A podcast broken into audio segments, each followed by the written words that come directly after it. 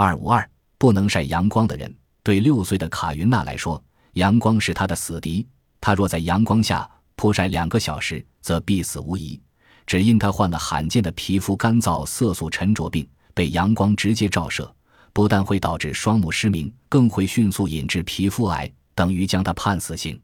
对于女儿患上这种罕见怪病，做母亲的沙朗实在欲言无语。唯一能做的是陪女儿过猫头鹰式生活，晚上出动到游乐场去荡秋千、玩滑梯、游夜泳，并在夜间担任女儿的私人老师，教她骑马的知识。